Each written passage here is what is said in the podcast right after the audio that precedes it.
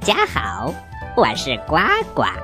收听宝林叔叔讲故事，请关注微信公众平台“大肚蛙”。大是大小的大，肚是肚子的肚，蛙是青蛙的蛙。揉揉耳朵，故事马上就要开始喽！小朋友们，接下来宝林叔叔给你讲的故事叫做《梁山伯与祝英台》。从前有个姓祝的地主，人称祝员外。他的女儿祝英台不仅非常的美丽大方，而且非常的聪明好学。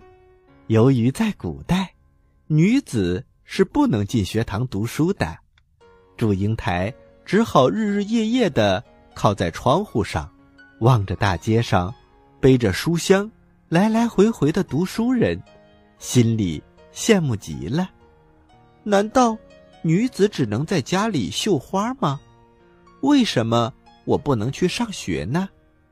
想到这儿，他突然眼睛一亮：“对呀，我为什么就不能上学呢？”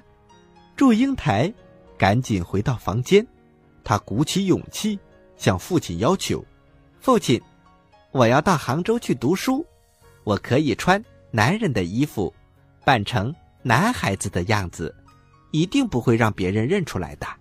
你们就答应我吧。”祝员外开始不同意，但经不住英台的苦苦哀求，最后只好答应了。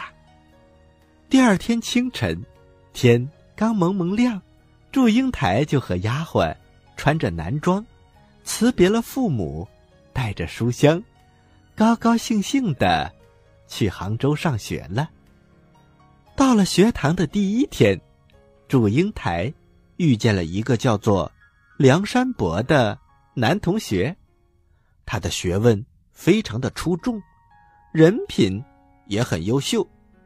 他心想：这么好的人，要是能天天和他在一起，一定能学到很多的东西，也一定会很开心的。而梁山伯呢，也觉得和祝英台很投缘，有一种一见如故的感觉。于是啊，他们经常在一起读读诗，写写文章，他们相互关心，互相体贴。后来。两个人结拜成为了兄弟，小朋友们，梁山伯可不知道祝英台是个女孩啊。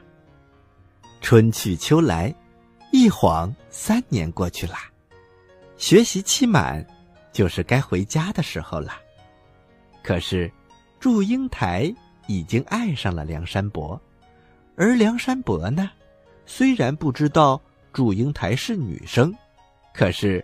对这个兄弟，他也是非常的关心的。就这样，他们两个人各自回家，都想着对方。几个月之后，梁山伯来到了祝家。这一下，他发现，原来祝英台不是个小伙子，而是一位年轻貌美的大姑娘。哎呀，从此以后，梁山伯。就开始请人到祝家去求亲，可是祝员外哪会看得上一个穷书生呢？他早已把自己的女儿许配给了一个有钱的人家，叫做马公子。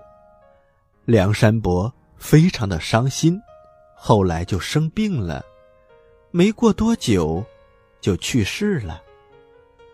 听到梁山伯去世的消息。一直和父母抗争的祝英台，反而变得异常的镇静。她穿上新娘的衣服，走进了马公子的花轿。迎亲的队伍一路敲敲打打，好不热闹。当花轿路过梁山伯的坟前时，忽然飞沙走石，花轿不得不停了下来。只见祝英台。走出花轿，脱去了红衣服，她里面穿着一身白衣服，缓缓地走到了坟前，他跪下来，放声大哭。霎时间，风雨飘摇，雷声大作，轰的一声，坟墓裂开了。祝英台微笑着纵身跳了进去，紧接着，又是一声巨响，轰隆，坟墓合上了。这时，天空乌云散尽，雨过天晴，各种野花在风中轻轻地摇着，一对美丽的蝴蝶从坟里飞了出来，在阳光下。自由自在的翩翩起舞，小朋友们，接下来我们就来听一听这首《化蝶》。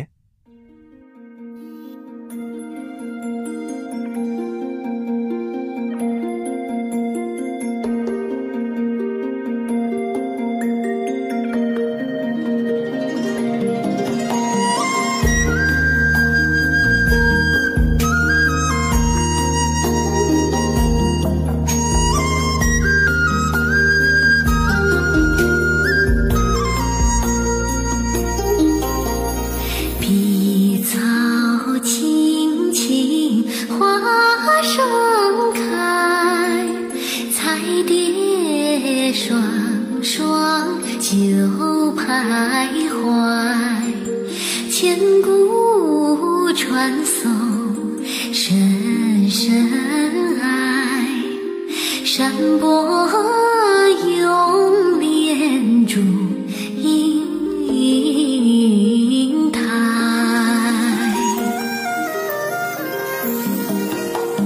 同窗共读整三载，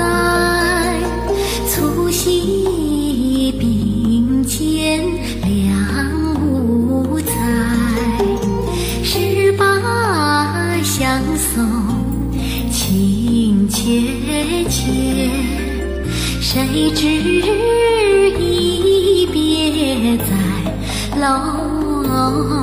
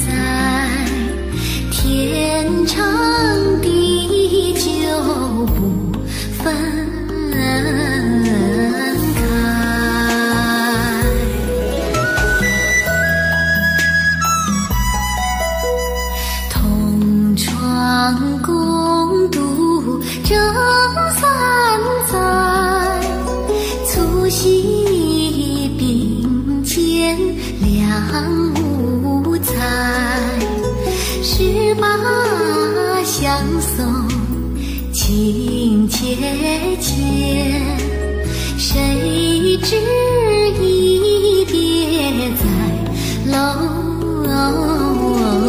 台。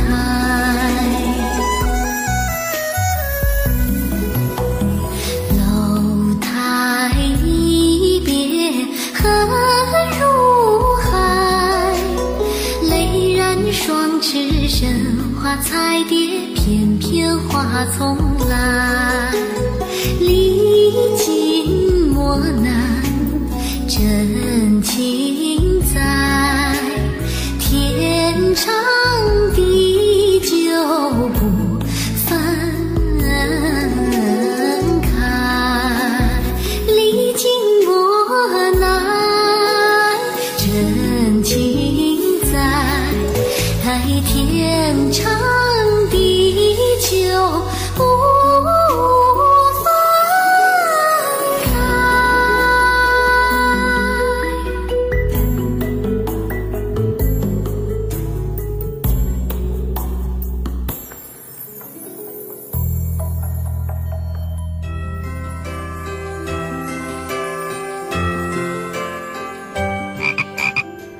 叔叔的故事就讲到这儿。如果你想听更多的故事，或者是想参与很多丰富多彩的活动，请关注我们的微信公众平台“大肚蛙”。大是大小的大，肚是肚子的肚，蛙是青蛙的蛙。